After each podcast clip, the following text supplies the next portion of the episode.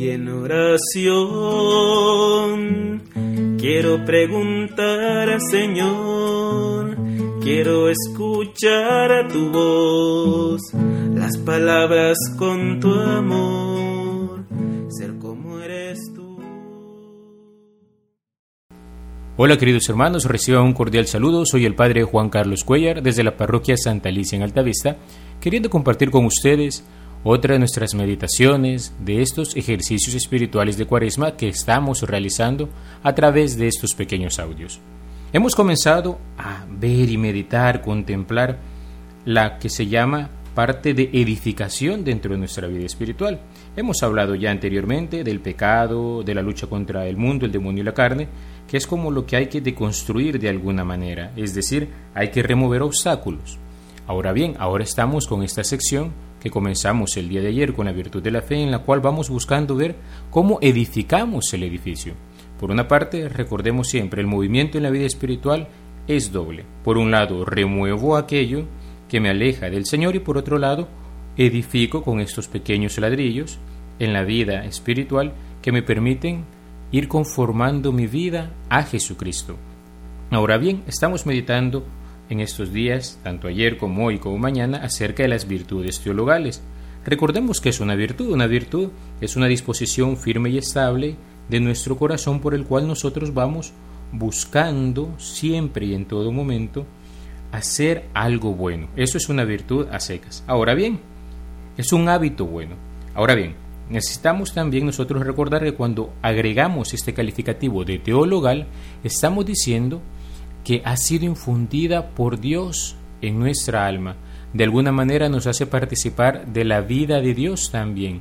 Es algo que Dios nos concede como un don para que nosotros vivamos este itinerario hacia el cielo. Hoy vamos a hablar de la virtud de la esperanza.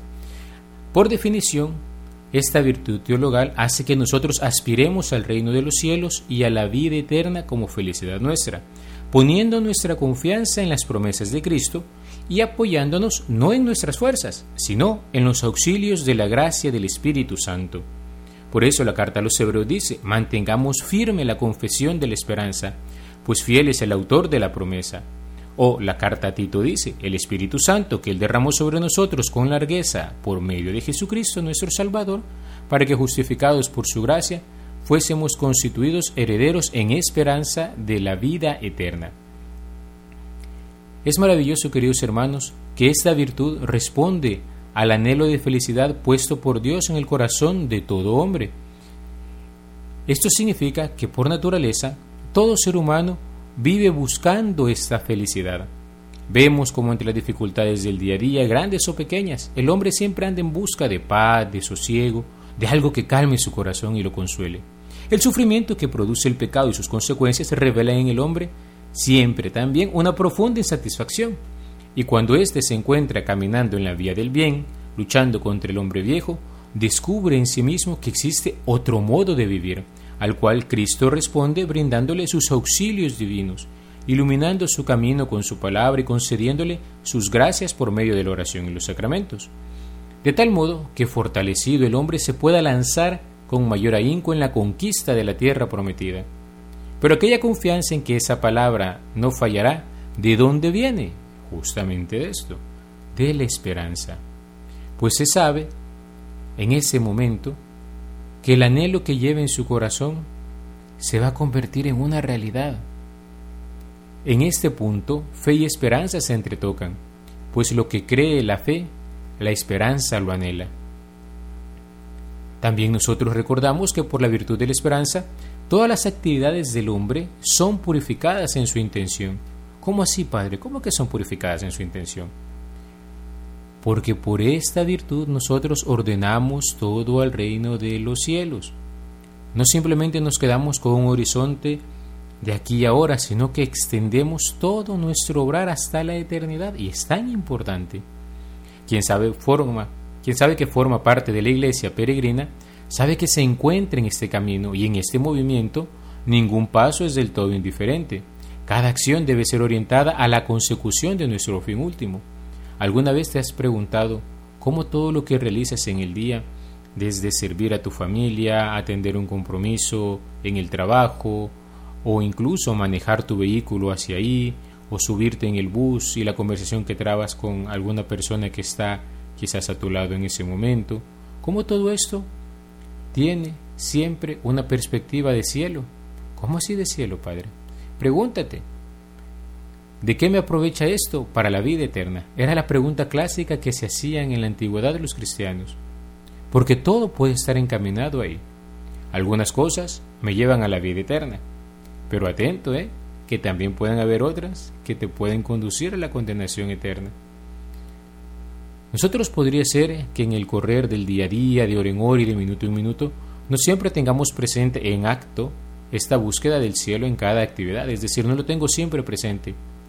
Pero al hacernos un buen propósito al inicio de la jornada, con la intención de que todo lo que hacemos lo hacemos para gloria de Dios, para la santificación de nuestra alma, para vivir plenamente la vida eterna un día, pues entonces es que nosotros también mantenemos una intención recta de modo virtual, se dice, es decir, como subyacente en todas nuestras acciones.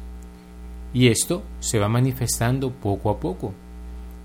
La esperanza cristiana también produce ciertos frutos. Nos enseña la Iglesia que la esperanza cristiana sostiene en todo desfallecimiento, protege del desaliento, dilate el corazón en la espera de la bienaventuranza eterna, el impulso de la esperanza preserva del egoísmo y conduce a la dicha de la caridad. Así, queridos hermanos, por la esperanza somos reanimados y contemplamos nuestra historia no como una historia fallida, sino como historia de salvación. La esperanza purifica nuestra memoria de aquellos factores que en muchas ocasiones nos llevan a la melancolía y tristeza. Por definición, decimos que la memoria es la facultad del alma que retiene las especies inteligibles, es decir, los recuerdos. Todo cuanto conocemos de alguna manera u otra siempre queda registrado en la memoria. Ese es como el cassette, el chip, si queremos modernizar el término.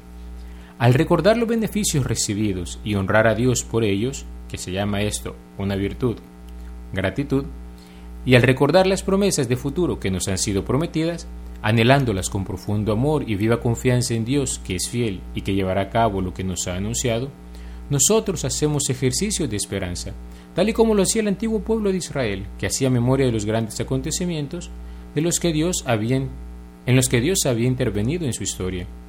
A esto el Papa le llamaba memoria deuteronómica. ¿Por qué? Porque el libro del Deuteronomio en la Escritura relee los acontecimientos del Éxodo y le lleva a contemplar al israelita la presencia de Dios a cada paso de su camino. Y de ahí tomaba el israelita nueva fuerza para seguir peregrinando, igual nosotros, rumbo a la tierra que emana leche y miel, a nuestra patria celeste.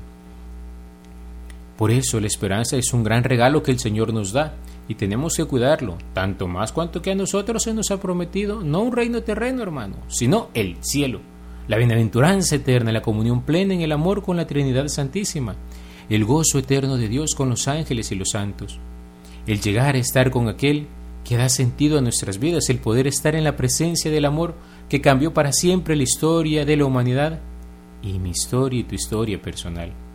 Aquel por el cual dijo San Pablo, me amó y se entregó a la muerte por mí. El Papa Benedicto XVI, en una encíclica acerca de la esperanza, nos enseñaba que ciertamente nosotros necesitamos tener esperanzas más grandes o más pequeñas, que de día en día nos mantengan en camino ¿Cuáles son estas pequeñas esperanzas o más grandes esperanzas, aunque no son la gran esperanza de la eternidad? Las alegrías, querido hermano, que tú anhelas, el nacimiento de un hijo, el futuro matrimonio, el que te vaya bien en el trabajo, el que tus padres estén mejorando en su salud. Estas pequeñas esperanzas, todos se encamina hacia la gran esperanza, que es una que supera todo lo demás porque en el fondo, todas estas cosas anteriores, aunque son buenas, hermano, no bastan para saciar el anhelo de felicidad de tu corazón. Solo la gran esperanza puede y abraza el universo y nos propone y da lo que nosotros por sí solos no podemos alcanzar. En esto lo hacemos solo en Dios. De hecho, dice el Papa Benedicto, el ser agradecido por un, el ser agraciado por un don forma parte de la esperanza. Dios es el fundamento de, esa esperanza, pero no cualquier Dios, ¿eh? sino el Dios que tiene un rostro humano y que nos ha amado hasta el extremo a cada uno en particular y a la humanidad en su conjunto. Su reino no es un más allá imaginario situado en un futuro que nunca llega. Su reino está presente allí, donde Él es amado y donde su amor nos alcanza. Solo su amor nos da la posibilidad, continuaba el Papa, de perseverar día a día con toda sobriedad, sin perder el impulso de la esperanza, en un mundo que por su naturaleza es imperfecto. Y al mismo tiempo, su amor es para nosotros la garantía de que existe aquello que solo llegamos a intuir vagamente y que sin embargo esperamos en lo más íntimo de nuestro ser, la vida que es realmente vida. Hermosas las palabras del Santo Padre. Pero, en este sentido, si tanto hemos de cuidar esta virtud, tenemos que recordar que hay dos vicios, dos pecados que se le oponen. ¿Cuáles son? Y que nos hacen perder de vista la eternidad. La desesperación y la presunción. ¿Qué es la desesperación? La desesperación implica que el hombre deja de esperar en Dios su salvación personal, el auxilio para llegar a ella o el perdón de sus, pecados. Se opone a la bondad de Dios, a su justicia, porque el Señor es fiel a sus promesas y su misericordia. Los maestros de vida espiritual dicen que la, la desesperación viene de otros dos vicios. Por un lado, de la asidia y por otro lado, de la lujuria. Santo Tomás de Aquino nos explicaba por qué. Dice que el objeto de la esperanza es el bien arduo, asequible por uno mismo o por otro. Por lo mismo hay dos maneras de quedar frustrada la esperanza de lograr la bienaventuranza, es decir, la alegría que no acaba, o por considerarlo como bien arduo o por no considerarla como asequible, ni por uno mismo ni por otro. Pues bien, el que alguien pierde el sabor de los bienes espirituales o no le parezcan grandes, acontece primero porque tiene inficionado el afecto por el aprecio de los placeres corporales, entre los que sobresalen los venerios. De ahí, queridos hermanos, la lujuria.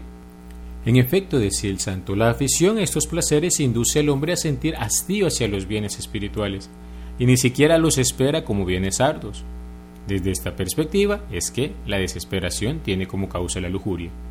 Por otra parte, el hombre llega a no considerar como posible de alcanzar por sí mismo por otro el bien arduo cuando llega a gran abatimiento, ya que cuando éste establece su dominio en el afecto del hombre, le hace creer que nunca podrá aspirar a ningún bien. No sé si a alguno le ha pasado, ¿eh? pero a veces llega. Y como la asidia es un tipo de tristeza, esta pereza de espíritus es un tipo de tristeza, engendra por lo mismo la desesperación, dado que lo específico de la esperanza radica en que su objeto sea algo posible, lo bueno y lo arduo pertenecen también a otras pasiones. Por eso, la desesperación nace sobre todo de la asidia, diría también Santo Tomás, si bien puede nacer igualmente de la lujuria. Es decir, cuando yo pongo mi corazón en los objetos terrenos, ¿qué sucede? Me alejo de los del cielo. Así de sencillo. Y cuando me parece, o me convenzo, o me repito la idea de que no es posible algo, pues me entrará también la desesperación. Luego, en el caso de la presunción, dice Santo Tomás que se manifiesta de un modo doble. O bien el hombre presume de sus capacidades esperando poder salvarse sin la ayuda de Dios, o bien presume de la omnipotencia de su misericordia divina, esperando obtener su perdón sin conversión y la gloria sin mérito.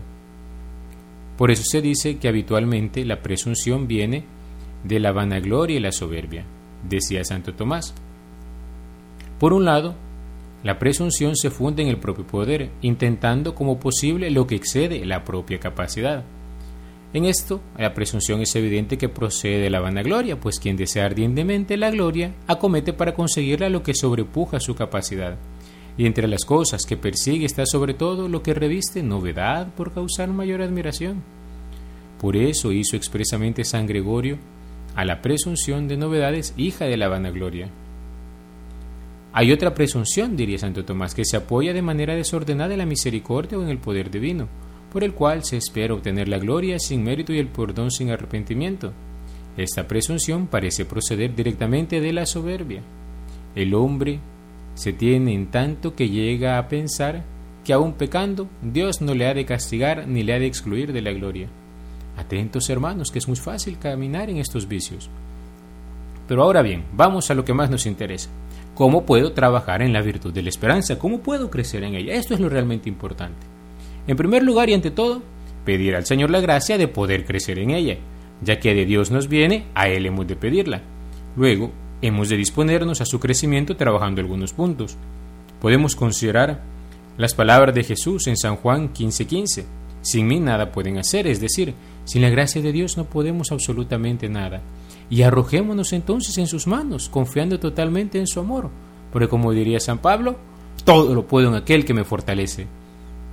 La salvación se ofrece a todos, pues Dios quiere que todos los hombres se salven y lleguen al conocimiento de la verdad. Pero nosotros también hemos de recordar que tenemos que cooperar con docilidad a su gracia. Si tropiezo, incluso si caigo, clamemos al Señor como Pedro, Señor, sálvame, no desesperes. Si te das cuenta que has caído por tu debilidad, que has tropezado, no desesperes, Señor, sálvame. Levanto mis ojos a los montes, decía el salmista, ¿de dónde me vendrá el auxilio? El auxilio me viene del Señor que hizo el cielo y la tierra.